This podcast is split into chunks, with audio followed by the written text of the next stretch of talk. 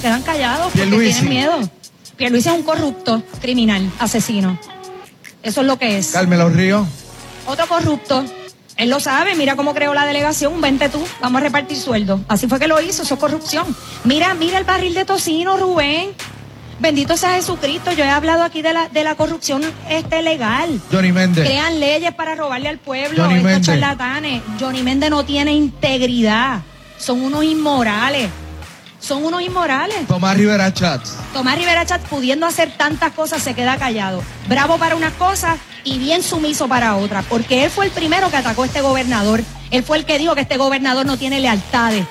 Que no cumple con sus lealtades. Lo dijo él. ¿Dónde está? ¿Dónde está Tommy? Defendiendo los derechos del pueblo. ¿Dónde está Tommy? Diciendo, oye, la legislatura existe, gobernador. Usted está gobernando por decreto. Usted está gobernando como un totalitario. Yo no quiero ser este gobernador cuando los hijos de los capos de esta isla, de los dueños de los puntos y de los caseríos, y sus familiares empiecen a ver los, los efectos adversos de esta vacuna en sus familiares, yo no quiero ser el gobernador, porque a nivel mundial se está hablando de linchamientos de políticos por esta situación.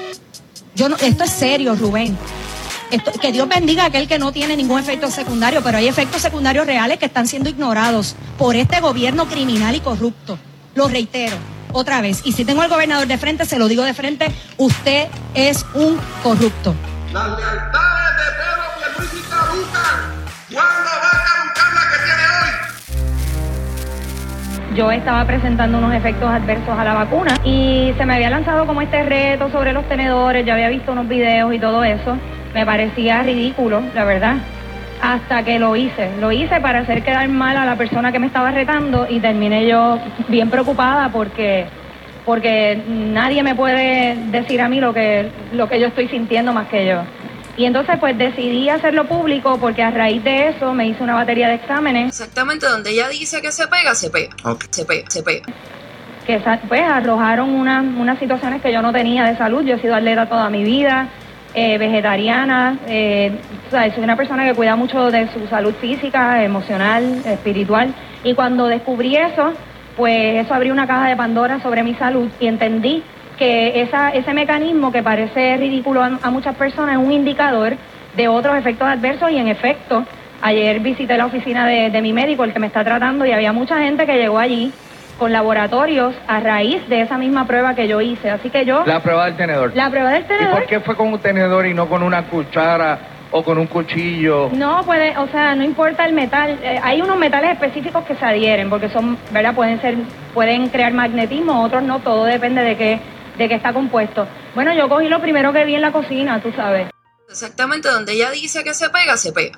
Se pega, se Yo pega. cogí tenedores de distinto tamaño y peso y lo puse en mi pecho y en mi espalda y se, ad- se adhirió.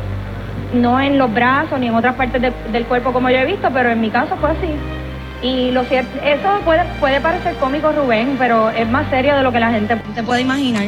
Y yo creo que esto ha abierto una caja de Pandora bien triste, porque yo he visto incluso atletas que no van a poder participar en las justas porque tienen inflamación del corazón y tienen condiciones en su sangre, como mi hermana, que tiene problemas de coagulación en sangre. O sea, esto es más serio de lo que pudiese parecer.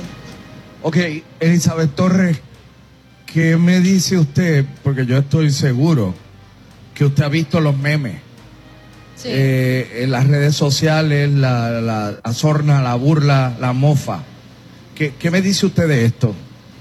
Bueno, yo, yo hablo como maestra ahora, me parece que eso arroja luz sobre el problema de salud mental que hay en Puerto Rico, porque verdaderamente desde las escuelas se combate el bullying. El bullying genera tanto y tanto, tan, tanto dolor, ¿verdad? Y me parece que los medios, por un lado, presentan casos de, de niños que se quitan la vida por eso y sin embargo también son cómplices de darle voz y vida a ese tipo de relajos, la, la clase artística y todo. Honestamente yo no puedo hablar de lo que hay en el corazón de la gente. Yo hice lo que tenía que hacer, me siento muy orgullosa de lo que hice. No es fácil hacer lo que yo hice, pero estoy salvando vidas, Rubén, y yo me enfoco en eso. La broma es parte de nuestra cultura, ¿verdad? Nosotros como puertorriqueños tendemos a- también a burlarnos. No te niego que he visto memes que son bien originales y me río un montón. no lo puedo negar, ¿verdad? Pero más allá de eso... ¿Cuál meme le ha ah, no, provocado risa y cuál meme le ha molestado? El, el mejor meme es el de, el de, yo estoy sentada en una, en una mesa y estoy comiendo y está el cuchillo, pero no está el tenedor. y yo llamo a la mesera y le pregunto por el tenedor y el problema es que lo tengo pegado al pecho. Yo creo que ese fue el que más risa me dio. El que menos risa me dio fue la burla a raíz de una entrevista que di, ¿verdad?, con el Molusco, donde explotaron un segmento de la entrevista, pero la parte donde se adhiere el tenedor a mi pecho y espalda, que de hecho ellos hicieron una prueba que yo no hice, me lo pusieron de manera horizontal y se pegó completamente. Y donde una de las locutoras acepta que en efecto, donde yo digo que se adhiere, se adhiere. Eso me causa dolor porque se está creando una falsa representación de una entrevista que, ¿verdad? que pudo haber salvado vidas también. En algún otro momento usted había ocupado tanto espacio público que con el asunto de la teoría del tenedor. Claro que sí. Cuando yo entregué mi primer informe, que le dije al gobernador que su responsabilidad con este pueblo era disolver esta delegación de la que yo soy parte. Eso crea mucha controversia. ¿Por qué? Bueno, porque la gente se cuestiona y, y qué tú haces ahí. El que yo no crea una ley no significa que yo no la voy a cumplir. Y aquí el pueblo, igual que yo, fue como reces al matadero bajo una expectativa creada por el Partido Nuevo Progresista. Luego nos dimos cuenta que eso no era cierto y mi deber, y lo reitero hoy, es pedirle a este gobierno que disuelva este embeleco que han creado, pero si insisten en dejarlo vivo, aquí me voy a quedar trabajando para el pueblo como he hecho hasta el día de hoy. Pero usted está trabajando. Claro que sí, ahí están mis informes. Los dos fueron entregados al gobernador, como dice la ley, y fueron publicados porque yo así lo quise, ¿verdad? Yo no le entrego mis informes a, Prafa porque Prafa no es mi supervisor. De hecho, nosotros no tenemos supervisor, solamente el pueblo. ¿Usted leyó las declaraciones o expresiones del alcalde de Bayamón? Sí. Con relación a la delegación esta claro, congresional. Él está, él está en acuerdo perfecto conmigo. Porque él ha dicho que la delegación, ¿verdad? Que hay, que hay que mirar bien lo que se ha hecho reconocer que ha sido un error, disolverla y no por causa mía, porque mis informes son claros, Rubén, ahí están mis pasos, ¿no? En favor de la estadidad, ah, que mis pasos no son conformes a lo que quiere el Partido Nuevo Progresista, es muy distinto, ¿verdad? Eh, y él ha dicho también que la oficina de Prafa en Washington, D.C., una oficina bastante ostentosa y no es la oficina original, que nos cuesta millones de dólares con un séquito de gente que no hace absolutamente nada y una directora nombrada por este gobernador que se gana cerca de 200 mil dólares al año por hacer nada, pues yo creo que el alcalde de Bayamón está en línea conmigo, en sintonía conmigo en este sentido. No ha dicho nada diferente a lo que yo he dicho. El cheque suyo se lo paga Prafa. El cheque nuestro, eh, nuestro sueldo sale de una partida que de otra manera, aunque nosotros no existamos, se queda en Prafa. Esto no va a utilizarse para aumentos de maestros ni aumentos de policía. Simplemente si renunciamos al sueldo, esa partida va a Prafa. Por eso es que yo digo que hay que cerrar la oficina de Prafa y con ese dinero darle los, sueldos a los maestros y a los policías, a los enfermeros. Eso es lo que hay que hacer, eso es lo correcto. Me imagino, Pero el PNP no va a ser lo correcto. Me imagino que usted está muerto el miedo porque Carmelo Ríos dijo que no le paguen. Mira, este circo mediático yo me lo estoy disfrutando porque yo quiero que el pueblo vea de qué está hecho el PNP. El, el senador, ¿De qué está hecho el PNP? De gente corroída, de gente corroída, porque todo el mundo sabe esto, lo que, lo que, el, lo que el alcalde de Bayamón está diciendo no es que lo, lo sabe ahora, lo que pasa es que están buscando un chivo expiatorio y han utilizado mi cuadro clínico para hacer un circo mediático y de esa manera justificar que la delegación no sirve. No es que la delegación no sirvió desde el momento mismo en que se aprobó la ley. Esa es la realidad, Rubén, y hablo como estadista y hablo como PNP. Si no le pagan, se muere de hambre. Si no me pagan, me importa menos que nada, lo he dicho públicamente también. Y yo creo que se están metiendo en aguas profundas porque para hacer esto lo tienen que hacer en ley y están actuando fuera del, del marco de la propia ley Fatula que ellos mismos crearon. Así es esto. Mira, el gobernador estableció un sueldo para los delegados. Yo no tengo la culpa de que el gobernador le haya dado la gana de darnos 90 mil dólares de sueldo, porque si me hubiese dado 30 mil, pues 30 mil, eso no lo decidí yo, Rubén. Y el gobernador dijo que ese sueldo era para trabajar desde Puerto Rico, no es para trabajar desde DC. Se supone que el sueldo es para que trabajemos desde aquí y viajemos con el fondo adicional que yo no estoy usando ni voy a usar para hacer las reuniones allá. Pero ¿qué están haciendo los delegados? Cogieron unos apartamentos en DC que no pueden ni siquiera pagar, por eso Melinda dice que el dinero no le da entonces viajan a Puerto Rico a visitar sus familiares. Eso no es la encomienda que nosotros tenemos como delegados. ¿Ves? ¿Dónde viven ellos allá? Bueno, ellos viven en Washington, D.C. todos, menos Rosselló, que vive en Virginia, que está en contravención de la ley, pero eso a nadie le importa. eh, y Mayita, Melinda y Lefranc tienen apartamentos allá, en Washington, D.C., y viajan a Puerto Rico a visitar a sus familiares. Eso no fue lo que dijo el gobernador. Era un sueldo base para vivir en Puerto Rico y un fondo adicional para viajar a reuniones específicamente. Mira, Rubén, vamos a hablar claro. Vamos, Aquí vamos a hablar claro. Vamos uno por uno Pero- de mis delegados y la ley. espérate, va- vamos a hacer algo. Eh, voy a retomar la conversación con usted. Tengo que ir con José Colón, que me va a decir lo que está pasando aquí. Pero antes de ir con José Colón, ¿se arrepiente de la teoría del tenedor? Para nada, yo estoy salvando vidas. Para nada, lo haría otra vez si tengo que hacerlo sin Exactamente problema. donde ella dice Se que se pega pega, el se tenedor. pega. Claro que se sí. pega, se pega. Se adhiere a la piel el se tenedor. adhiere. Y te digo más, hay gente que se le adhiere. Usted se vacunó dos veces. Dos veces. Se va a cu- vacunar la tercera. Jamás vuelvo a ponerme una Va a inyección. enseñar. Baco ID. No, bueno, no voy a presentar Se va a poner mascarilla. Ni voy a usar pasaporte. Voy a usar mascarilla en los lugares donde yo entiendo que puede haber riesgo. Si no, no. No se justifica nada de eso. Voy a ir sobre los detalles uno por uno de la delegación congresional con Elizabeth Torres. Seguimos hablando con Elizabeth Torres. ¿Motora o carro? Eh, carro. Porque mi hermano casi se mata en una motora. Ok, y va a comprar un... Digo, puede echarle un vistazo a las unidades aquí, ahí, eh, para todos los gustos. La realidad es que uso mi dinero para ayudar a la gente, Rubén.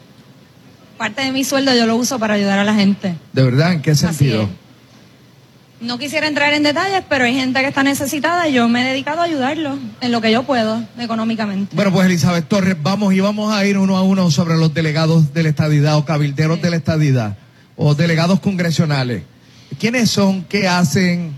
Mira, eh, yo, yo voy a hacer este ejercicio porque el senador Carmelo Ríos, que dice que actúa en calidad de ciudadano, quiero Él estuvo pensar... en mi programa, yo no sé si usted lo escuchó. Lo escuché y dijo que estaba en calidad de ciudadano. Yo quiero pensar entonces que esas horas que él pasa en los medios están, ¿verdad? Se han, de- han sido deducidas de su, de su sueldo, porque si actúa como ciudadano y no como senador no puede cobrar, ¿verdad? Quiero dejar eso claro.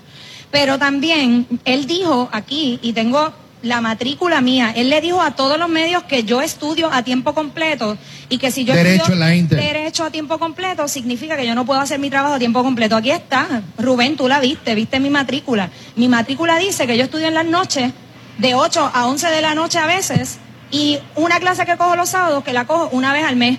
O sea, lo que quiero decir es que cuando una persona miente en una sola cosa, todo el relato se convierte en mentira. Así es en derecho. Un testigo habla. Lo pillas con una mentira, quiere decir que te está mintiendo en todo y eso es lo que le está haciendo en los medios. Quiero dejar eso claro porque tuviste la evidencia. para ser ridículo. Y, y voy a hablar de que, usted, compañeros. parece que a usted le molesta a mucha gente al interior del partido, ¿no? El interior del, del partido, como yo he dicho, que el En partido está corroído, está corroído, pues las personas con integridad, el partido las repele, el partido las empuja, el partido las rechaza, el partido las hostiga, las persigue, es evidente, ¿verdad? A raíz de un ejercicio que yo hice, compartir un cuadro clínico, han tratado de venir sobre mí y cuando ellos me atacan a mí, están atacando a miles de personas que están con problemas, ¿verdad? A raíz de las vacunas. Así que el pueblo que juzgue cómo es que opera ese partido corroído y me están dando la razón, eso es lo que están haciendo. Eso por un lado. Iba a hablar de mis compañeros, pero no lo quiero hacer bajo el contexto de que se está atacando solamente a Elizabeth Torres, pero yo pregunto, Rubén, pregunto. En mi primer informe, los medios reseñaron una carta de, mi, de este primer informe, la última página, la página 204, dice claramente, yo le digo al gobernador, seré breve, el informe habló. Revelado queda en estas páginas una verdad trágica que ni yo misma imaginé descubrir. En nombre de ese sector del pueblo ilusionado igual que yo, que, que esperanzado igual que yo, salió a las urnas a escoger seis delegados, le pido que disuelva este cuerpo. No existe en ley nada que justifique nuestra existencia ni el gasto que mantenerla por tres años conlleva. Demasiadas cosas se han hecho mal. Es hora de enmendarlas, empiece por nosotros. Solicito respetuosamente que urgentemente nos reúna y que tomemos una decisión con respecto a esto, porque mantener esta delegación viva es un acto de traición al pueblo estadista sobre todo. Esta fue mi carta. ¿Por qué se quejan ahora? ¿Por qué ahora vienen sobre mis propias palabras si yo les dije, ustedes saben que esto no tiene pies ni cabeza? Rubén, yo pasé mis primeros cuatro meses y medio pidiendo estructura, tú lo sabes, tú me entrevistaste, pidiendo planes, pidiendo norte, pidiendo reglamentación de la delegación. Fui ¿Cuánto yo. más cerca está la estadidad de Puerto Rico a la luz del trabajo de estos delegados? Mira, Rubén. Incluyéndola a usted. Primero, ¿Cuánto más cerca está la la, licenciada? Ro- voy a contestar tu pregunta, pero verdad, para no dejar en el tintero lo de los delegados, la licenciada Zoraida Buxó recibió un dinero que Ética Gubernamental dijo que lo recibió de manera ilícita y le dijo que tenía que devolverlo. La delegada Melinda Romero, tú la entrevistaste, ella no entregó sus informes a tiempo, de hecho su segundo informe no lo entregó. Eh, la, la señora Mayita, Mayita, eh, María Mayita Meléndez, ya vimos lo que ella informa, ¿verdad? Que no sabe coger el taxi, que no entiende cómo funciona DC. O sea, tenemos un delegado que es un gobernante renunciante que trabaja para el Partido Comunista Chino, que recibe dinero del COVID, que no cumple con la ley 167 y nadie dice nada. Tenemos un Roberto Lefranc que le factura al pueblo los estacionamientos en el, en el, en el aeropuerto, que no está haciendo absolutamente nada más que trabajar para el partido, pero esto lo hago, estos resúmenes de lo que ha salido público, no es mi opinión, y aquí ellos están en contravención de la ley, nadie dice nada. Elizabeth Torres comparte su cuadro clínico, que es el cuadro de miles de puertorriqueños también, y me han tirado toda la estructura del partido, ética gubernamental, el Contralor de Puerto Rico, tengo el, Departamento de Justicia, que yo he estado detrás de esa, de esa porquería de querella, que eso no tiene fundamento, desde agosto que la presentó el grupito este, amiguito de Carmelo. Entonces ahora están tratando de hacer un show mediático porque saben que tengo futuro político, ese es el temor. Tengo futuro político, eso Futuro todo. político, eh, descríbame, defina futuro político. o Ellos sea, lo que pasa es que están viendo que yo puedo, yo puedo tener, ¿verdad? aspirar a cualquier cargo público y ganar ¿En una el elección. PNP? Dentro del PNP o fuera del PNP. Es indiferente porque yo me he ganado, Rubén, con mi caminar, que lo dije en una entrevista que me hiciste tú. Permítanme caminar y yo voy a trabajar para el pueblo. Cosa que no hace ningún legislador, que ahora mismo la legislatura está callada, mientras este gobierno corrupto actúa de manera totalitaria, oprimiendo a este pueblo hasta más no poder. O sea, esta gente son cómplices de este partido corroído, Rubén. Y a la pregunta de la estadidad, la estadidad mientras esté en manos del PNP no va a llegar nunca. Escúchelo todos los del corazón del rollo que me dicen traidora. Traidores ustedes que tienen el corazón atado al partido y se han olvidado de- del ideal. La estadidad no se ha movido ni un solo segundo y eso está en mi primer informe y en el segundo informe está más simplificado todavía. Así que vamos a ser, eh, ¿verdad?, responsables con esto. Vamos a ser responsables con esto. Dejemos la changuería, dejemos, de oprimir al pueblo más de lo que ya está y que el Partido No Progresista empiece a limpiar la casa si es que quiere vivir porque está muerto. Entonces, hay quienes ven en este momento como la opción del PNP futura a Jennifer González. ¿Qué me dice usted? Bueno, si, si el partido no, he dicho que el partido no progresista, mientras sea el que lleve la- el monopolio de la estadidad, la estadidad no va a llegar jamás. Jennifer González ha sido extremadamente irresponsable, he tenido conversaciones con ella sobre esto, porque ella sabe perfectamente que su proyecto HR 1522, ni los que ha presentado anteriormente ante el Congreso, cumplen con los mandatos constitucionales y con la política pública del gobierno de los Estados Unidos. Entonces, si tú presentas un proyecto que tú sabes que no tiene futuro, que el gobernador sabe que no tiene futuro y que todos los PNP saben que no tienen futuro, entonces, ¿qué le están vendiendo al pueblo estadista? ¿Un espejismo? Pues en efecto, Rubén es un espejismo. Entonces, esa va a ser la gobernadora de Puerto Rico, no va a pasar nada con la estadidad, hablando en términos ideológicos. Así que vamos a dejar de nuevo los estilos pueriles, los estilos infantiles, la, politiquería barata y el, el estar pagando legisladores. ¿Tú sabes qué, Rubén? Los legisladores no deberían cobrar. Los legisladores deben trabajar ad honorem. Eso es lo que debe hacer un legislador para que se convierta en servicio público. Mientras esta gente utilice la plataforma del partido para hacerse millonarios a costas del pueblo y a costas de la necesidad del pueblo, Puerto Rico va a entrar en la miseria más grande de su historia. O sea, los partidos políticos en Puerto Rico están corroídos y me refiero a los principales partidos de Puerto Rico. ¿A qué usted aspira, Elizabeth Torres? Yo aspiro a un Puerto Rico justo, a un Puerto Rico limpio, donde se le paga a los maestros, a la clase trabajadora como se supone, Rubén, yo fui maestra. Eso es una miseria de sueldo. Y que yo deje de cobrar y que los delegados dejen de cobrar no van a resolver el problema. Cierren la oficina de Prafa y entreguenle ese dinero al pueblo. Eso es lo que tienen que hacer. Y disuelvan esta delegación que no tiene razón de ser, que la creó Ramón Rosario y todos los secuaces del gobernador para levantar a Ricardo Rosselló que estaba muerto. Esa es la verdad. Lo- Esto no es para ¿Y la estadidad. ¿Lo resucitaron? Claro que lo resucitaron. En su mente. Ese, ese hombre está muerto. Son unos inmorales, Rubén. Son unos inmorales.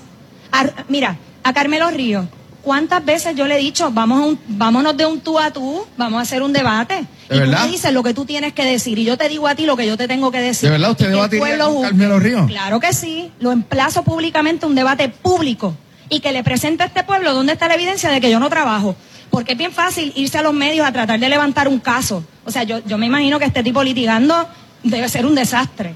Porque lo que está haciendo es creando percepción pública y generando odio hacia mi persona y no sabe que lo que está haciendo es todo lo contrario. Porque cuando yo me muevo en la calle, Rubén, la gente me ama. Ah, los fanáticos del corazón del rollo no me aman. Pues claro que no, porque yo no, no me inclino hacia la corrupción. Yo no soy parte de, ese- de esa corrupción. ¿Por qué usted no viaja a Estados Unidos, a Washington? Es que yo viajo con mi propio pecunio. Yo he hecho viajes, pero eso Carmelo no lo sabe porque yo no uso los 30 mil dólares esos que también quieren robarle al pueblo esos 30 mil. Yo no los estoy usando porque yo viajo con mi propio sueldo. Yo no necesito usar ese dinero. De hecho, lo quería pedir a Prafa para dárselo al pueblo. Yo iba a donar esa cantidad, pero Prafa a mí no me responde, Prafa no me contesta preguntas, Prafa no colabora con la delegación y eso lo dijeron todos mis compañeros, no solamente yo, no todos, algunos de ellos, como Melinda y la licenciada Buxo dijeron que Prafa no hace absolutamente nada. Sin embargo, hoy Carmen Feliciano dio una entrevista y dijo que ella estaba colaborando con los delegados que querían colaborar. Eso es falso. Prafa no hace nada en favor de la estadidad. Cuando digo nada es nada. Nada. El pueblo está hastiado de la mentira ya. ¿De cuánto es el cheque que los delegados congresionales o de la estadidad reciben al mes? Limpio, ¿verdad? De, de todas las deducciones limpio. son 5.500 dólares y adicional lo que gastan en viajes que yo no lo gasto. O sea, con esos 5.500 dólares yo hago absolutamente todo y ayudo al pueblo. Ayudo al pueblo, Rubén, al, que- al que lo necesite. Usted gana 5.500 dólares. 5.500 dólares. Ese es su único trabajo. Sí, mi Su único única trabajo. compensación. Sí, sí. Sí, que lo sepa el pueblo y que pase juicio sobre eso también. Yo no tengo ningún problema, pero no tengo problemas ¿Y con de conciencia. Claro que me da y me, y me permite ayudar. O sea, yo he comprado aquí detox para un montón de gente, Rubén. O sea, que hay gente que necesita ayuda. El dinero me es irrelevante. Es más, mira cuán Y irrelevante si para mañana mí le dejan de pagar. Pues sigo trabajando porque yo dije en una entrevista Pero- claramente Por eso, pero si le deja de pagar Prafa, ¿a usted o a los demás? tienen un problema legal serio. Tienen un problema legal serio porque para Prafa dejar de pagar tiene que evidenciar que no se hace el trabajo. Si mis compañeros no hacen el trabajo, cosa que yo estoy sosteniendo hoy porque estuve adentro y vi lo que estaban haciendo, que era nada, pues entonces tiene- tenemos que entrar todos aquí a que el pueblo pase juicio, Rubén. Hace dos semanas le escribí a la comisión para las vistas públicas de la delegación. No van a hacer nada. Pues Elizabeth entonces, Torres, ¿quién no es no un corrupto? transparencia. ¿Quién no es un corrupto? Bueno, yo ahora mismo estoy atada al alcalde de San Sebastián porque he visto que él es una persona que no está pendiente a la ideología, que le da trabajo a populares, a independentistas, que se tira a la calle a señalar la tiranía y el- totalitarismo de este gobierno corrupto y criminal y asesino. Es la única persona que ha dado la cara por su gente Pero, en su pero municipio. espérese, espérese. Y que tiene un superávit, Pero, pero no, no un fraude como, como, este, como este Pero gobierno. espérese, Elizabeth Torres. Usted acaba de decir gobierno corrupto, criminal y asesino. asesino. Asesino de libertades, asesino de la salud pública, están haciendo negocio con el COVID. Ya eso lo sabe todo el pueblo de Negocio. Puerto Rico, claro que sí. Caridad Pierluisi trabajó para la Pfizer muchos años, pues está favor- favoreciendo a la farmacéutica. Ay bendito, eso ya está en nuestra cara. Por eso siguen las restricciones, porque tienen una cuota que cumplir y tienen un dinero que recoger. Seamos honestos ya, esto no se justifica lo que están haciendo. No se justifica, lo dice el propio CDC. El propio CDC, ¿Qué, Rubén. qué- qué dice la gente de usted cuando terminan las entrevistas conmigo? Una maravilla, mira las reacciones. Mira las reacciones porque la gente sabe que estoy siendo honesta. Ahora, reitero, mientras la delegación siga viva y yo siga trabajando a tiempo completo como establece la ley, yo sigo cobrando. Si ustedes quieren que esto sea voluntario, ningún delegado debe cobrar. Lo dije también, Rubén, dije, vámonos todos voluntarios. Ah, pero venir a coger a Elizabeth de chivo expiatorio, no lo voy a permitir. Y están jugando con fuego, porque lo que están haciendo es ilegal, es inmoral, es antiético. Esto de estar haciendo acusaciones de que yo no trabajo. Yo pregunto, ¿se leyeron mis informes? Yo pregunto, ¿se reúnen conmigo? ¿Qué evidencia tienen ellos que no tiene el pueblo? Que se la presenten al pueblo de que yo no trabajo. Los reto. Y reitero, un debate público con Carmelo Ríos, con, con el alcalde de Bayamón que está hablando y con todo ¿Se el mundo. atreverá Carmelo Ríos a No se atreve porque es un farsante y un charlatán. Eso es lo que es. Porque si, si no, si él tiene la razón, se sienta conmigo y vamos a debatir y que le explique al pueblo cómo fue que él se puso a llamar gente para meterlos en la delegación, para darles un sueldo, que lo diga públicamente porque me lo dijo a mí. Llamé a Mayita, llamé a Melinda, le dije, aquí te vamos a acomodar. ¿Y quién la, metió, acomodo. quién la metió a usted en esto? Yo misma con mi propio esfuerzo, luchando contra el partido que me hizo campaña en contra, luchando contra los propios rosellistas que yo lo estaba ayudando en aquel momento, que me estaban haciendo campaña en contra, me tiré a la calle, Rubén. Y cuando salía de las reuniones de Marquesina, cogía mis clases online por las noches. Fue un esfuerzo, un sacrificio y la gente lo vio. La propia comisión me felicitó, allí lloramos y todo porque lo logramos contra viento y marea sin, sin vaciar listas y sin cometer actos de corrupción como hicieron mis compañeros. Vamos a hablar con la verdad. Si, si nos vamos ahora a un supermercado, a un banco, la gente la conoce. Claro que sí. Y me aman. un consultorio Rubén. médico. Ah, más todavía. Ayer yo visité el consultorio de mi médico. ¿Qué hacen cuando la ven? Me se sacan fotos, me abrazan, lloran, Rubén, viejitas que me dicen, mi- mis nietos, oye Elizabeth, habla de las abuelitas, habla de las bisabuelitas que estamos preocupados por nuestros nietos y bisnietos. Rubén, la gente me ama y eso es lo que el partido no ve. El partido no, no puede lidiar con la luz de la integridad, no están capacitados para lidiar con una persona que es íntegra, no pueden. Han perdido la capacidad de ayudar al pueblo y de escuchar al pueblo, Rubén, yo lo veo en todas las marchas, como el gobierno ignora el reclamo del pueblo. Eso no está bien. Así que, ya para concluir, la gente atesora lo que ha sido su entrada a la vida pública y su planteamiento. Así es, Rubén. Es así, esa es la realidad. Es así. Y al interior del partido la odian. Bueno, yo no puedo hablar el- del interior del partido como hace Carmelo, ¿verdad? Que pone palabras en la boca de todo el mundo, porque hasta ha dicho que yo digo que yo no trabajo, eso lo dice él, no lo digo yo. Este, yo no puedo hablar por la gente dentro del partido, porque yo sé que hay gente dentro del corazón del partido que dependen del partido y aunque no están de acuerdo con él, se quedan callados porque Pierluisi. tienen miedo. Pierluisi es un corrupto, criminal, asesino. Eso es lo que es. Carmelo Ríos. Otro corrupto. Él lo sabe, mira cómo creó la delegación, vente tú, vamos a repartir sueldo. Así fue que lo hizo, eso es corrupción. Mira, mira el barril de tocino, Rubén. Bendito sea Jesucristo, yo he hablado aquí de la, de la corrupción este legal. Johnny Méndez. Crean leyes para robarle al pueblo, Johnny estos charlatanes. Johnny Méndez no tiene integridad, son unos inmorales. Son unos inmorales. Tomás Rivera Chats. Tomás Rivera Chat, pudiendo hacer tantas cosas, se queda callado. Bravo para unas cosas y bien sumiso para otras. Porque él fue el primero que atacó a este gobernador. Él fue el que dijo que este gobernador no tiene lealtades, que no cumple con sus lealtades. Lo dijo él. ¿Dónde está? ¿Dónde está Tommy defendiendo los derechos del pueblo? ¿Dónde está Tommy diciendo, oye, la legislatura existe, gobernador, usted está gobernando por decreto, usted está gobernando como un totalitario? Ramón Luis Rivera. Ramón Luis Rivera está de acuerdo conmigo. Todo lo que él está diciendo es exactamente lo que yo he dicho hasta ahora. Ah, pero lo dice Ramón Luis. Como lo dice Ramón Luis, que hacerlo. Pues yo lo dije primero. Yo lo dije primero.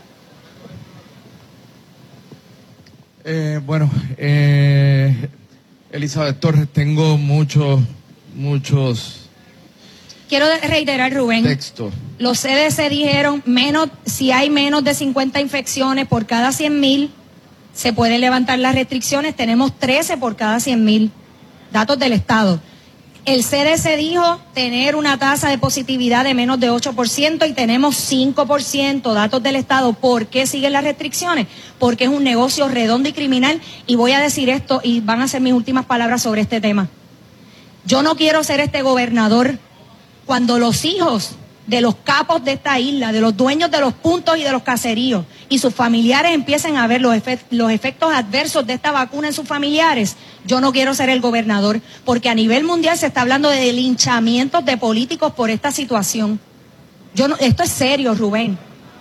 Que Dios bendiga a aquel que no tiene ningún efecto secundario, pero hay efectos secundarios reales que están siendo ignorados por este gobierno criminal y corrupto.